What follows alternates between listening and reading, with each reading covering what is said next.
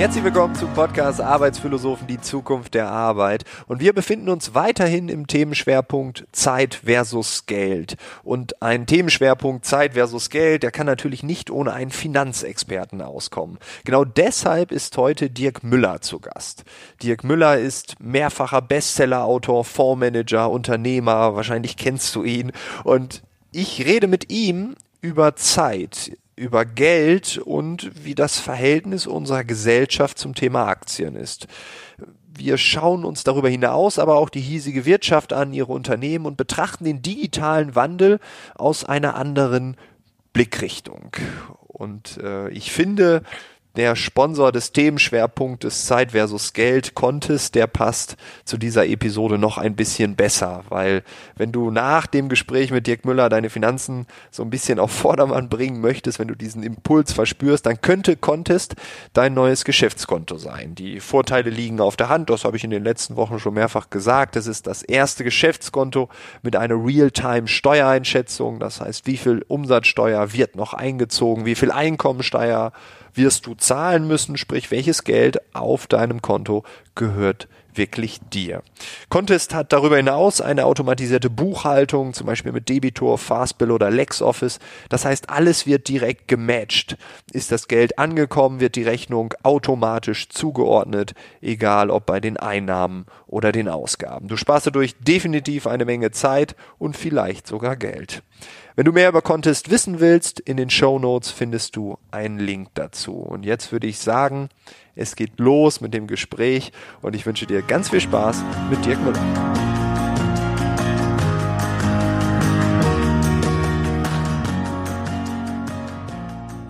Dirk, äh, wie wichtig ist dir Geld? Die Frage wollte ich dir schon immer stellen.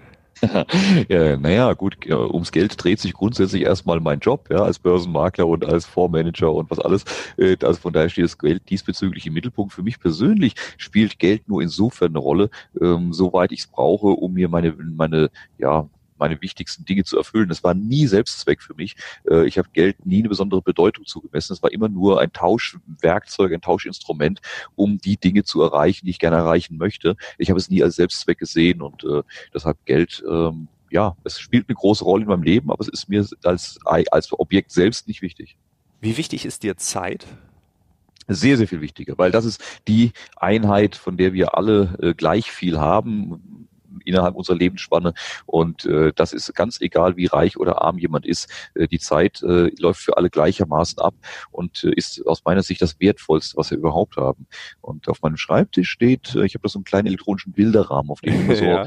äh, so ein paar Sprüche kommen, an die ich mich erinnern möchte, um sie wertzuschätzen, um sie in mein Leben immer weiter zu integrieren. Und eine dieser Sätze, die da durchläuft, ist, äh, Zeit ist ein wertvolles Gut, darum sei gut überlegt, wem man sie schenkt. Und ich glaube, das ist das, wo wir am äh, bisher die größten oder ganz, ganz große Fehler machen als ähm, ja, Menschen, dass wir zu sehr mit unserer Zeit asen, sie für sinnlose Dinge äh, wegwerfen, weggeben, äh, die, uns, die uns gar nicht wertvoll sind. Und da viel mehr damit umzugehen, zu sagen, okay, wofür setze ich die Zeit denn gerne ein und sinnvollerweise ein? Das kann vor allem aber auch mal Muße sein. Es muss nicht immer nur äh, der wichtigste Auftrag, das wichtige Job sein, das beste, wertvollste Gespräch mit einem Kunden, sondern es kann einfach auch mal ein paar Stunden Muße sein, sich hinzusetzen, eine Platte zu hören, ein Buch zu lesen oder einfach ein bisschen zu meditieren. Auch das ist ganz, ganz wertvoll angelegte Zeit. Aber mit der Zeit geizig umzugehen, das halte ich für sinnvoll und ich glaube, Warren Buffett war es. Ich habe mal ein Interview mit ihm erlebt oder eine Dokumentation über ihn gesehen und da sagte das Kamerateam, sie haben einen Termin bei ihm bekommen und er sagte schon von Beginn an, nach menschlichem Ermessen habe ich noch 8100 und wie viele Tage äh, auf dieser Erde. Sie verzeihen, dass ich damit sehr sorgsam umgehe. Ich schenke Ihnen zwei Stunden dieser Zeit, die mir noch verbleiben, aber bitte beschränken Sie sich auch darauf. Das finde ich toll. Ja, ja, definitiv. Und das ist die einzige Ressource, die man ja auch nicht zurückbekommen kann. Das ist äh, etwas, was man, wenn man das einmal verstanden hat, das ist ja nicht schwer. Dann, äh, ja, das stimmt. Das ist ein guter Punkt, ähm, ein, ein, schöner Vergleich. Ähm, nichtsdestotrotz ist ja Geld dein Thema, das kann man so sagen. Du bist Fondsmanager und du investierst deine Zeit da rein, ja, du investierst Geld in diesen Fonds. Ähm, wie wichtig ist dir sowas wie Ethik im Hinblick auf ein Investment, auf das, was du machst? Ethik ist auf das, was ich tue, was ich mache, mir extrem wichtig und das bestimmt mein Leben in, in ganz, ganz vielen Hinsichten. Äh, ich bin nicht Jesus und äh, kann nicht übers Wasser gehen, also jeder macht Fehler. Äh, ich mache mit Sicherheit auch viele Fehler, äh, aber ich versuche mein Leben so sauber, so anständig, äh, so fair wie nur möglich äh, zu führen und auch anderen so zu begegnen. Du wirst niemanden finden, der sagt, der Müller hat mich beschissen, der Müller hat mich über den Tisch gezogen. Die gibt's nicht, weil das mache ich nicht. Ich versuche es so gut wie möglich zu machen und das heißt eben auch die, den Anstand wegzustellen. Was das Investment angeht, hier versuche ich auch sehr pragmatisch zu halten. Wir investieren im Fonds beispielsweise ganz bewusst nicht in Unternehmen, die mit den großen Sauereien verknüpft sind. Also ich nenne es mal ähm, äh, Monsanto, äh, hätten wir nie investiert. Und nachdem die jetzt bei Bayer sind mit ihrem äh, Glyphosat und Roundup Ready, äh, wäre auch Bayer für mich kein Thema. Mhm. Oder äh, in äh, Rüstungsunternehmen. Aber äh, ich bin auch äh, Pragmatiker. Also ich mag zum Beispiel die Geschäftsmodelle und das, was für unsere Gesellschaft bedeutet von Facebook und Amazon, nur sehr, sehr bedingt. Also da habe ich sehr, sehr große Kritik an vielen, vielen Dingen und äh, sehe das sehr problematisch. Äh, trotzdem sind wir bei beiden Unternehmen investiert. Ähm, warum? Weil ich sage, ich nutze beide Unternehmen selbst. Ich kaufe bei Amazon ein. Ähm, ich äh, nutze Facebook für meine geschäftlichen Aktivitäten, komme auch gar nicht mehr drum rum. Ähm, aber es wäre für mich schizophren. Einerseits das Unternehmen äh, direkt finanziell zu unterstützen, indem ich seine Produkte erwerbe und auf der anderen Seite zu sagen, oh, investieren tue ich bei denen aber nicht, weil ich finde die nicht so toll. Also das wäre dann für mich äh, bigott oder schizophren, je nachdem. Und äh, daher sage ich da relativ pragmatisch, ich finde vieles davon nicht klasse, aber da ich die Produkte selbst nutze, äh, kann ich auch gleich die Aktien kaufen. Das macht auch keinen. Ja, okay, das ist interessant. Also ein, eine pragmatische Ethik, äh, ein ethischer Pragmatismus. Okay, das äh, äh, vielleicht wird er so im Duden aufgenommen. Auf jeden Fall bin ich ein großer Fan von deinem neuesten Buch gewesen oder was heißt gewesen? Ich bin es immer noch und du sagst darin und das war vielleicht auch eine kleine Kritik oder vielleicht ein Augenöffner, dass wenn wir Menschen oder wir als Gesellschaft, wenn wir beim Mediamarkt und Co. irgendein Schnäppchen sehen, dann sind wir sofort da, oh, Sale mhm. everywhere, wir müssen da jetzt hin ja. und einkaufen. Wenn die Börse uns ein Angebot macht, ähm, dann schlagen wir nicht zu. Also wenn die Börse crasht, dann geht für uns die Welt unter. Und das fand ich sehr interessant, weil es mir, also auch nachträglich, glaube ich, nochmal die Augen geöffnet hat, weil ich mich genau in diesem Moment nicht getraut habe zu investieren. Aber glaubst du, dass wir vielleicht Gesellschaft so ein leicht gestörtes Verhältnis zum Thema Aktien oder vielleicht, wenn man das auf der Metaebene betrachtet, vielleicht sogar zum Thema Geld haben? Ja, definitiv. Also ich glaube, dass wir da viele Fehler machen, schlichtweg, weil uns oftmals die Bildung fehlt, weil uns äh, das Verständnis für Zusammenhänge fehlt. Ähm, ob das jetzt äh, absichtlich so ist, weil äh, sich äh, die Banken sagen oder die Finanzdienstleister sagen, je weniger die Leute wissen, umso besser kann ich es über den Tisch ziehen, äh, oder ob wir einfach zu faul sind, uns damit zu beschäftigen. Nur gut, in der Schule wird es uns nicht beigebracht. Also da sollte es den Lehrplan doch mal bereichern. Da wird dir beigebracht, wo die gerade den Kreis in der siebten Dimension schneidet, aber du hast keine Ahnung, wie eine Versicherung oder äh, ein Fonds fun funktioniert. Also vielleicht äh, sollte man da ähm, doch die Grundbildung ein bisschen ansetzen, weil am Ende ähm, ich gebe unglaublich viel Aufwand, äh, um mein Geld zu verdienen mit meinem Job, was auch immer ich tue. Und äh, wenn ich es dann habe, äh, dann äh, verbringe ich kaum Zeit damit, es zu halten und zu, äh, zu vermehren, äh, sondern dann gebe ich anderen leichtfertig die Chance, mir das abzuknöpfen. Und äh, das ist irgendwie äh, unlogisch oder wenig sinnvoll. Deshalb, ja, wir sollten uns einfach äh, an alltäglichen Dingen äh, orientieren. Und es ist gar kein Hexenwerk. Ich mache ja auch meine Bühnenshow, Lasst den Bullen los. Das sind wir jetzt im April und Mai in Deutschland in verschiedenen Städten unterwegs, wo ich den Leuten wirklich in zwei Stunden die Grundlage der Aktien in einem unterhaltsamen Abendprogramm beibringe. Und es funktioniert.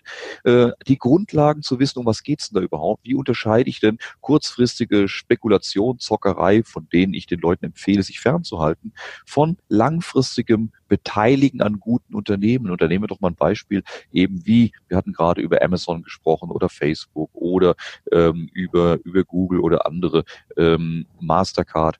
Äh, es sind Unternehmen, von denen ich mit hoher Wahrscheinlichkeit sagen kann, dass die in Zukunft auch noch Geld verdienen. Microsoft, mhm. guck mal, äh, du kümmerst dich ja um das Thema ähm, äh, Rework und äh, neue Arbeit, ne? neue Arbeitswelten. Genau. Das heißt, es wird alles in die Cloud wandern. Wir werden immer mehr Arbeitsplätze in die Cloud ver äh, verlegen. Das bedeutet, dass Unternehmen wie Microsoft mit ihrem Office 365, mit ihren Cloud-Anwendungen natürlich davon profitieren. Das ist, da brauchst du keine Raketentechniker zu sein. Das ist äh, gesunder Menschenverstand.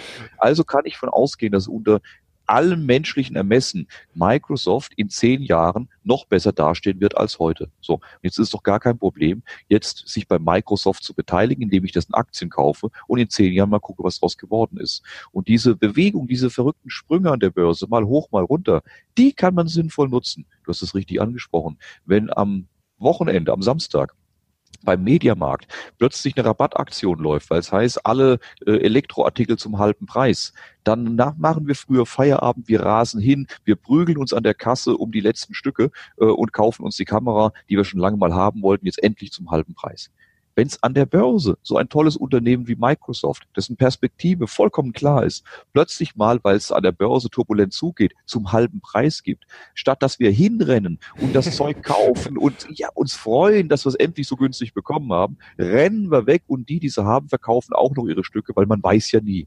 Also da sind wir einfach fürchterlich unlogisch. Dabei ist mit gesundem Menschenverstand das Thema problemlos zu managen. Hm.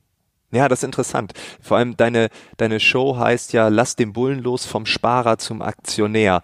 Und ich äh, finde es interessant, wie das vor einigen Jahren ganz en vogue war und mittlerweile höre ich wieder die ersten, die darüber sprechen, dass sie jetzt, äh, also nicht auf dem Sparbuch, das, äh, aber auf dem Tagesgeldkonto wieder ein Prozent bekommen für ein halbes mhm. Jahr oder sowas. Und daran sieht man schon, dass der Aktionär so gar nicht wirklich in uns drin ist. Und, ja, dabei äh, sollte doch eigentlich die deutsche Geschichte der letzten 100 Jahre uns gelehrt haben, dass nicht Sachwerte wie Unternehmensbeteiligungen gefährlich sind, sondern dass Geldwerte gefährlich sind.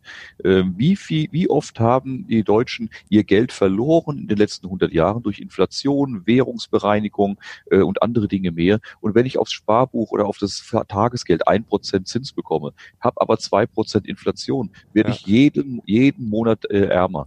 Ähm, wenn ich aber mich an Unternehmen beteilige, und das ist es ja das Schöne, so muss man das auch sehen, die Menschheit entwickelt sich seit Jahrtausenden immer weiter nach vorne. Und diejenigen, die die Menschheit nach vorne bringen, sind Erfinder und Unternehmen, die diese Erfindungen in die Gesellschaft tragen. Und das war früher der Hufschmied oder der Waffenschmied und äh, der, der, der, äh, der Holzschneider. Heute sind es eben äh, Technologiekonzerne. Das heißt, die Menschheit entwickelt sich immer weiter, zwei Schritte vor, einen zurück, zugegeben. Aber sich an dieser Entwicklung der Menschheit zu beteiligen, ist das Vernünftigste, was ich tun kann. Und das kann ich tun, indem ich mir selbst eine Erfindung einfallen lasse und sie auf den Markt bringe oder mich bei denen beteilige, die bewiesen haben, dass ihnen tolle Sachen einfallen und die sie toll in die Gesellschaft bringen können. Und sich daran zu beteiligen, ist eine wunderbare Sache. Man äh, ist an der Entwicklung beteiligt der Menschheit. Man kann dabei sehr, sehr viel Geld verdienen. Nicht nur ein Prozent im Jahr, sondern mit Aktien über einen längeren ja. Zeitraum. Sehr bequem sechs, sieben, acht Prozent pro Jahr. Und das macht viel, viel mehr Spaß. Ja, das glaube ich auch. Also wir brauchen neues Verständnis. Also die Live-Show wird hoffentlich dazu beitragen, dass wir auch mehr über diese Themen reden, äh, wenn man sie besucht hat, dass man es danach vielleicht weiterträgt. Du beschäftigst dich sehr, sehr intensiv mit der Weltwirtschaft. Und ähm, wenn man jetzt so nach Deutschland guckt, so die letzten Jahre, das lief alles ganz gut, aber einige Traditionsunternehmen, die kriseln so ein bisschen. Also wenn man jetzt die Deutsche Bank sieht, die steht massiv unter Druck. Jetzt überlegt man gerade, ob man irgendwie mit der Commerzbank fusionieren möchte. Daimler, BMW, VW, das Auto der Zukunft wird anders aussehen. Ich bin ja öfter auch mal vor Ort und äh, bekomme da auch die aktuellen Diskussionen mit. Ähm, wie bewertest du aus der Sicht, aus dieser Metasicht, äh, du aus der Finanzsicht, wie bewertest du die aktuelle Lage um diese Traditionsunternehmen? Ich finde die Lage ausgesprochen gefährlich und man muss da genau sehr, sehr schauen, wo geht die mhm. Zukunft hin. Wir hatten gerade über Microsoft gesprochen. Das heißt, ich muss mir nicht überlegen, ist das Unternehmen heute ein gutes oder schlechtes oder war es das früher mal, sondern ich muss mir überlegen, wo ist das Unternehmen nach menschlichem Ermessen in zehn Jahren. Und bei Unternehmen wie der Deutschen Bank, ich weiß es nicht. Die waren vor Jahrzehnten mal eine gute Bank. Ich habe bei denen gelernt, ich darf das äh, auch sehr skeptisch sagen, äh, aber sie sind es nicht mehr. Sie wissen nicht, wo sie noch Geld verdienen sollen. Sie wissen nicht, wo sie hingehören. Beim Massen Kassengeschäft für die breite Bevölkerung machen es die Volksbanken und Sparkassen wunderbar. Da ist die Deutsche Bank, kriegt keinen Fuß auf den Boden, weil die anderen zu stark sind. Und oben beim großen Investmentbanking sind es die großen amerikanischen Wall Street Banken, äh, die die kleinen Deutschen nicht mitspielen lassen. Und so steht die Deutsche Bank irgendwo zwischen Baum und Borke und weiß nicht, wo sie hingehört.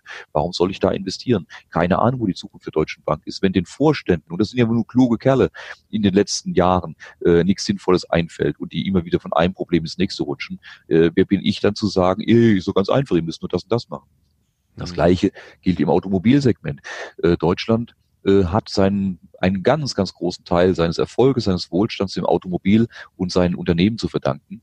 Definitiv. Und kein Land der Welt geht so aggressiv gegen das Automobil vor wie wir. Ähm, also so bescheuert muss man erstmal sein, mit einer solch dicken Säge am eigenen Ast zu sägen, wohl wissend, wie die Konsequenz lautet. Wenn wir die Automobilindustrie in Deutschland abgesägt haben, haben wir nicht mehr viel, mit was wir international konkurrieren können. Und äh, das machen wir mit einer unglaublichen Freude an der Selbstzerstörung. Aber das ist die Folge. Wir wissen nicht, wer künftig ähm, die Automobilität bestimmt. Über mehr als 100 Jahre waren es die deutschen Automobilhersteller. Wir haben den Verbrennungsmotor erfunden. Niemand beherrscht Verbrennungsmotor und Getriebe so gut wie wir und das Zusammenspiel der beiden.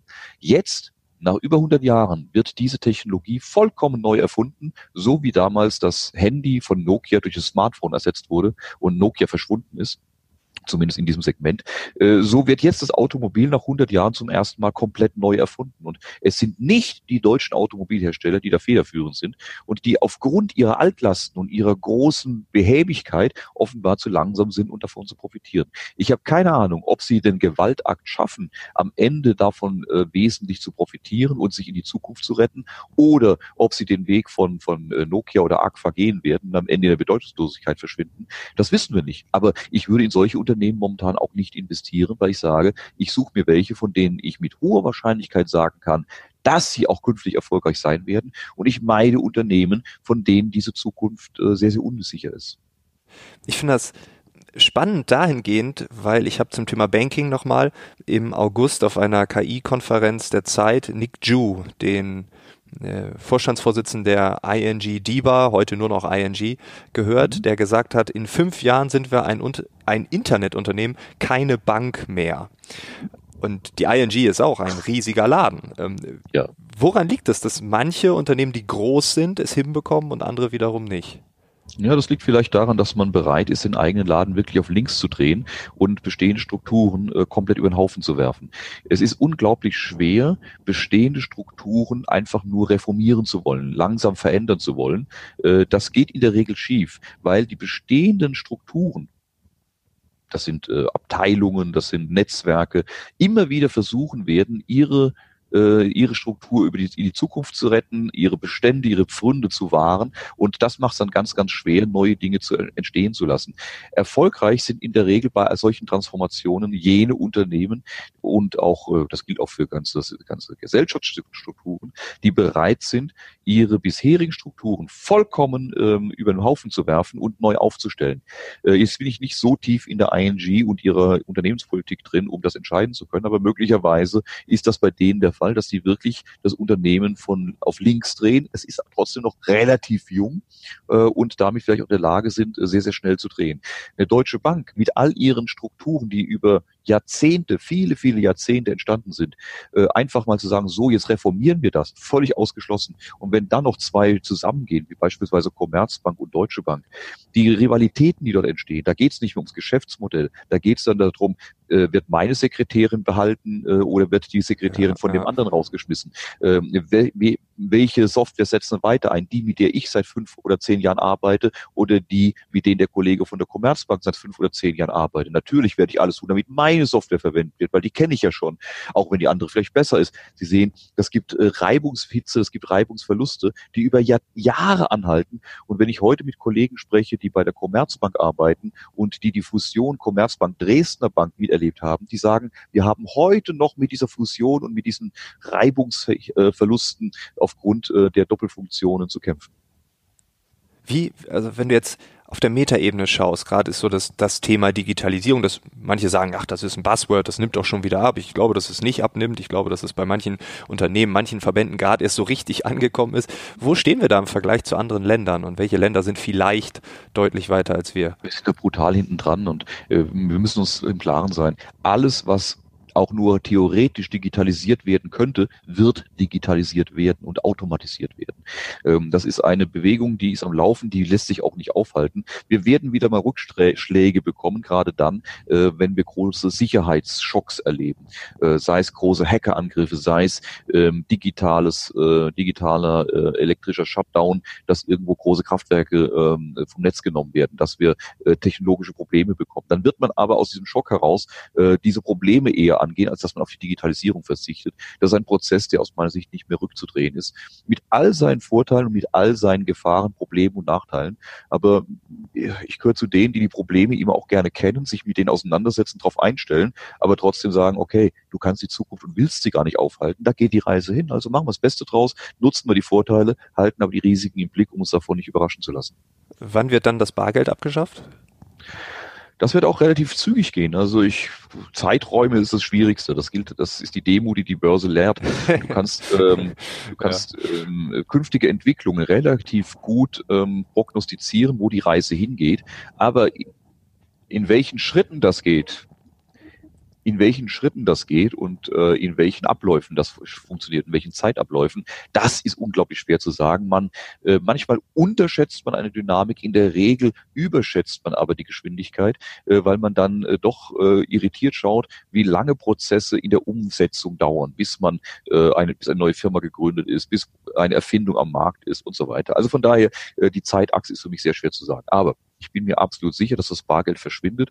Äh, ich liebe das Bargeld. Ich halte es für geprägte Freiheit. Es wird sehr, sehr große Gefahren für unsere Gesellschaft mit sich bringen, wenn wir kein Bargeld mehr haben. Aber dennoch, es wird kommen, das Bargeld wird abgeschafft, darauf werden wir uns einstellen müssen. Und darauf sind wir auch von Investments eingestellt. Ob das mit einer Wirecard ist oder mit einer Mastercard, diese Unternehmen werden brutal davon profitieren. Und es wird am Ende leider da auf diesem Wege zu einer vollständigen Kontrolle der Zahlungsströme jedes einzelnen Bürgers rund um den Globus kommen. Man wird von der Wiege bis zur Bahre wissen, wann der was gekauft hat und damit natürlich perfekte Profile erstellen für die Werbung, aber natürlich auch äh, für politische Interessen. Und äh, das hat äh, Vorteile für den einen und es hat brutale Nachteile für uns als freie Gesellschaft. Aber darauf werden wir uns einstellen müssen. Das wird kommen. Wird es dann weiterhin den Euro geben? Gehen wir zurück zur D-Mark oder gibt es dann so eine Art Mastercard? Die D-Mark wird nicht wiederkommen. Also okay, das Thema ja. ist durch. Ähm, der Euro, ich glaube, obwohl ich der festen Überzeugung bin, dass der Euro so, wie wir ihn momentan haben, ähm, eine Fehlkonstruktion ist mit sehr, sehr großen Problemen. Auch da äh, ist man oftmals überrascht, wie, welchen Überlebenswillen äh, auch nicht funktionierende Systeme durchaus haben, die sich über Jahrzehnte halten können, auch wenn sie eigentlich nicht rund funktionieren. Einfach ausgedrückt, äh, wenn ich an meinem Auto einen Platten habe, äh, auf einem Rad, äh, dann ist das äh, ziemlich blöd, aber das Auto kann unter Umständen damit noch viele, viele Kilometer fahren mhm. und äh, weiter geht's. Oder zu wenig Luft drin, ist nicht doll, aber ich kann damit jahrelang unterwegs sein.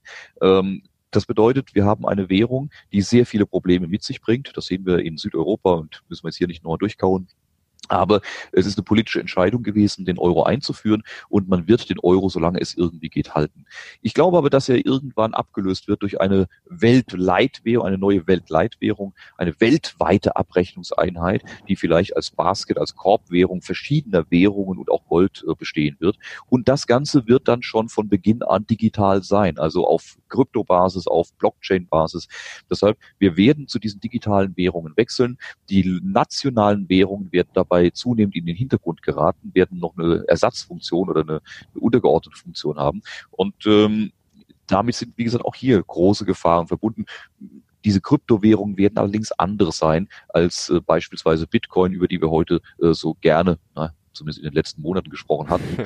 ähm, es wird keineswegs eine anonyme Währung sein äh, von irgendwelchen äh, Studenten, die da meinen, äh, dem Banksystem entkommen zu können, sondern es werden staatliche Währungen sein oder äh, Kryptowährungen von Konzernen wie Amazon, äh, äh, Facebook und Co., ähm, die natürlich der staatlichen Kontrolle unterliegen. Das heißt, man wird die Daten, die daraus gewonnen werden, brutalst abschöpfen, analysieren und entsprechend auch äh, verwenden. Und das wird die Zukunft sein. Und daran haben alle ein Interesse. Die Konzerne, die Industrie, die äh, Banken, die, äh, die Regierungen, äh, die Geheimdienste. Äh, die einzigen, die kein Interesse daran haben, sind die freien Bürger. Aber denen erzählt man, das ist total hip und total einfach, damit zu bezahlen. Das ist viel sexier als Bargeld. Und außerdem ist es so krankmachend, die ganzen Bakterien auf den Scheinen. Und es funktioniert. Die Leute sagen, ey, geil, endlich bin ich das Bargeld los und wissen noch gar nicht, was da auf sie zukommt.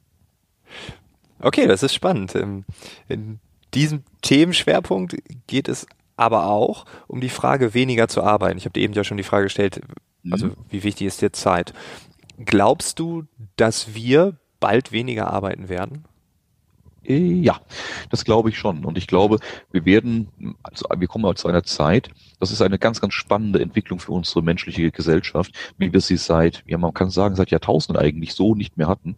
Wir bekommen eine Situation, wir hatten von über Digitalisierung, Automatisierung gesprochen, in der die Maschinen, die Computer, die künstliche Intelligenz einen großen Teil der Tätigkeiten, die der Mensch heute macht, übernehmen kann und sie besser macht, als wir sie tun. Und das in Bereichen, die man auf den ersten Blick gar nicht erwarten mag, äh, wenn beispielsweise in China bereits Fernsehmoderatoren rein digital existieren. Ein realer Mensch wurde vermessen mit seinen Vektoren und seinen Details, seinen Sprechgewohnheiten und jetzt werden dem einfach nur noch die Texte äh, reinkopiert und ähm, über den Fernsehbildschirm erscheint ein Moderator, von dem man nicht mehr unterscheiden kann, ob das ein Mensch oder ein, ein künstlicher äh, Mensch ist und äh, der mit seiner üblichen Sprechgewohnheiten Nachrichten verliest. Also wir werden in ganz vielen Bereichen die menschliche Tätigkeit abschaffen und äh, wir werden für ganz, ganz viele Menschen keine Arbeit mehr haben.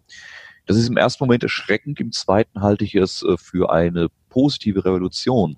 Denn wenn man sich montags morgens mal die Gesichter der Menschen im Bus anschaut, die wenigsten fahren zur Arbeit mit einem Strahl, ja, endlich das scheiß Wochenende rum und ich kann endlich wieder die Stanze, äh, sondern die allermeisten äh, fahren ähm, genervt zur Arbeit ähm, und könnten mit ihrem Leben sicherlich Besseres anfangen. Wer 25 Jahre an der Stanze steht und Duschvorhangsringe herstellt. Ich glaube, wir können sicher sein, dass der mit seinem Leben, das eine, das er hier nur hat, durchaus was anderes anfangen könnte, wenn er die Möglichkeit hätte. Wir haben genug zu tun. Wir können uns um Kinder kümmern. Vielleicht ist der, der an der Stanze steht, ein begnadeter Sänger oder Gitarrist oder äh, Dichter oder Maler oder äh, ist wunderbar begabt, Kindern Fußballspielen beizubringen äh, nach Feierabend, aber tagsüber steht er ihm an der Stanze.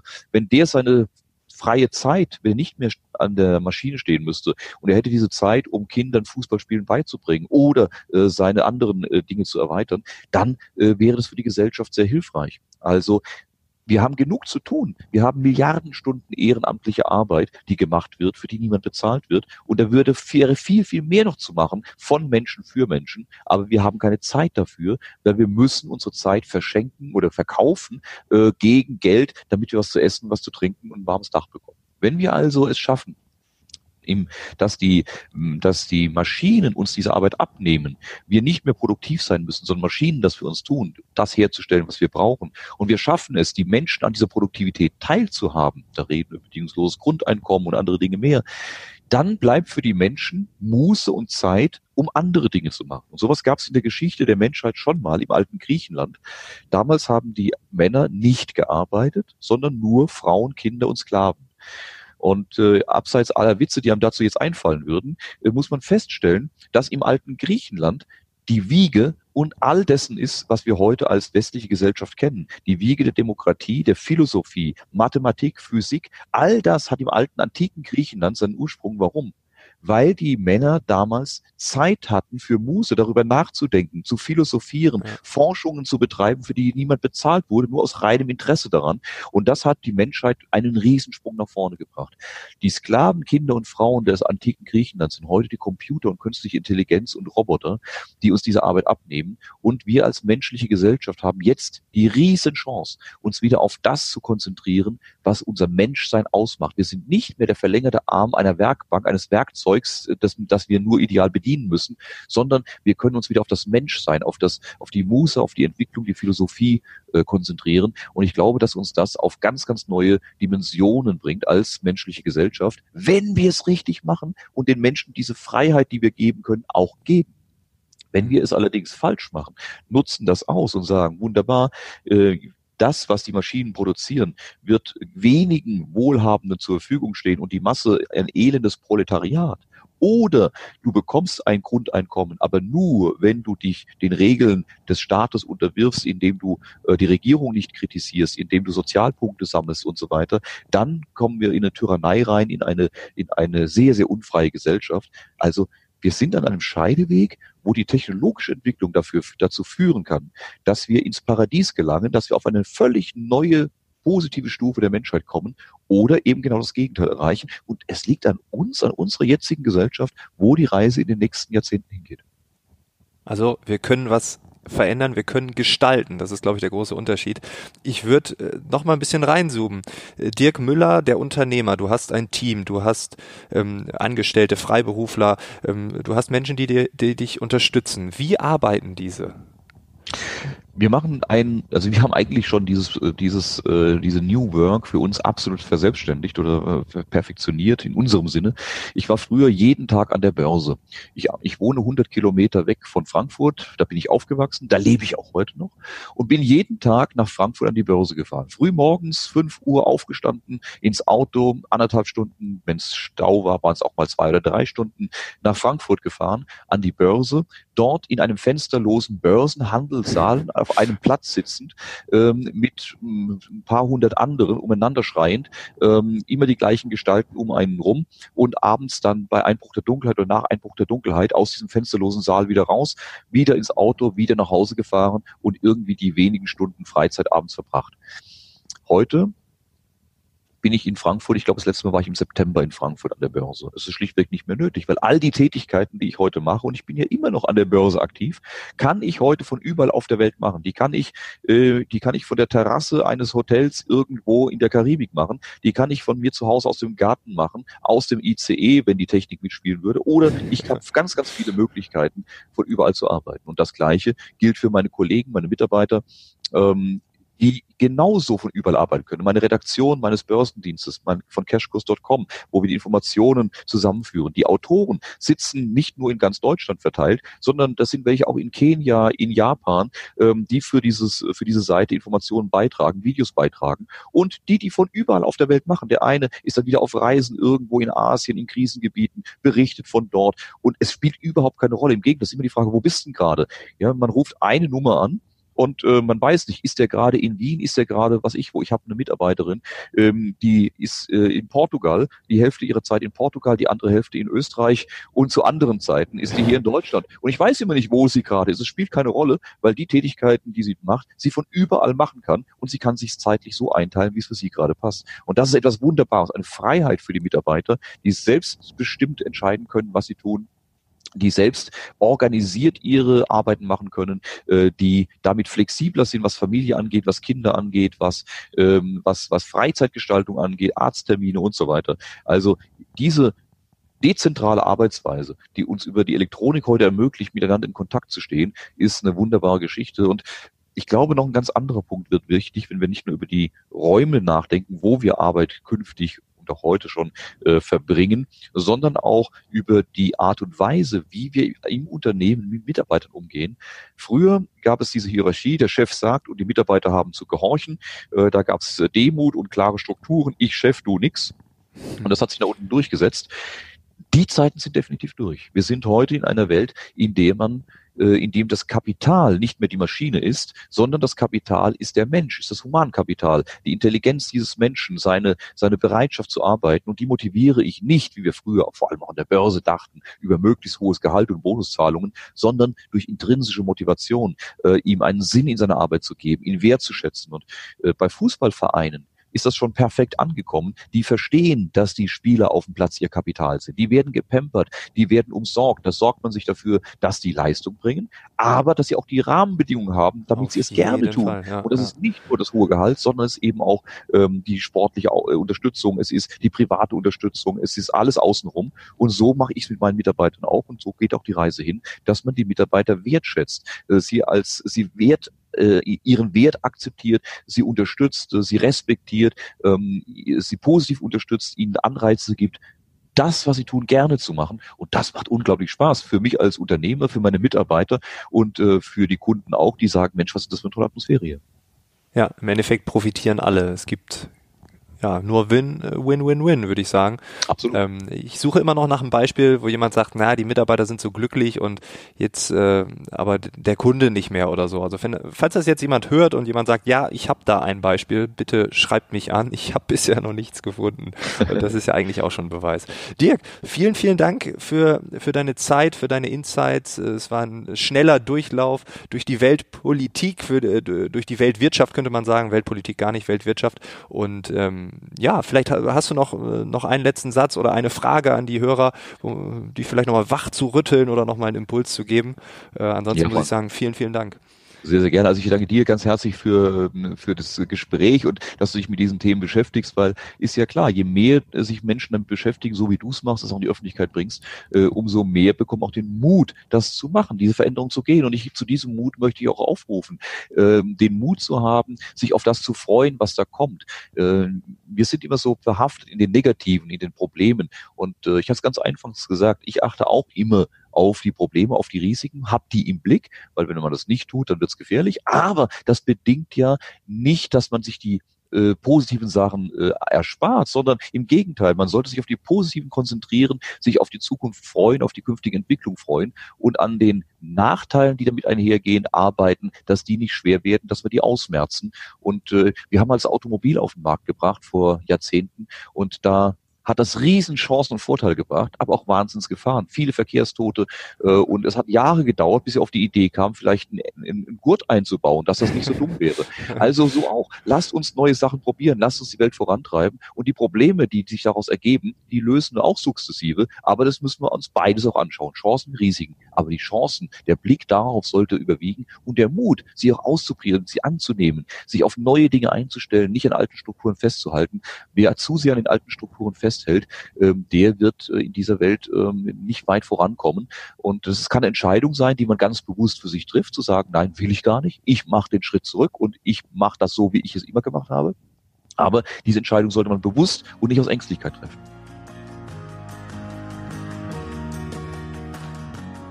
Das war das Gespräch mit Dirk Müller und ich hoffe, du hast genauso gespannt gelauscht, wie ich es getan habe. Ich hoffe, du hast vielleicht den einen oder anderen Tipp mitnehmen können. Du wirst deine Finanzen sortieren, du wirst auch über das Thema Zeit nochmal neu nachdenken. Alle Infos zu Dirk, seinem Buch, seiner Tour, seiner Plattform Cashkurs, du findest alles ebenfalls in den Shownotes verlinkt und ja, ich kann nur noch sagen, vielen Dank, dass du den Podcast hörst. Vielen Dank, dass du ihn abonniert hast, wenn du es noch nicht getan hast. iTunes, Spotify, auf allen Android-Geräten kann man uns abonnieren. Und ich würde sagen, wir hören uns in der nächsten Woche wieder. Bis dahin, alles Gute. Ciao, ciao.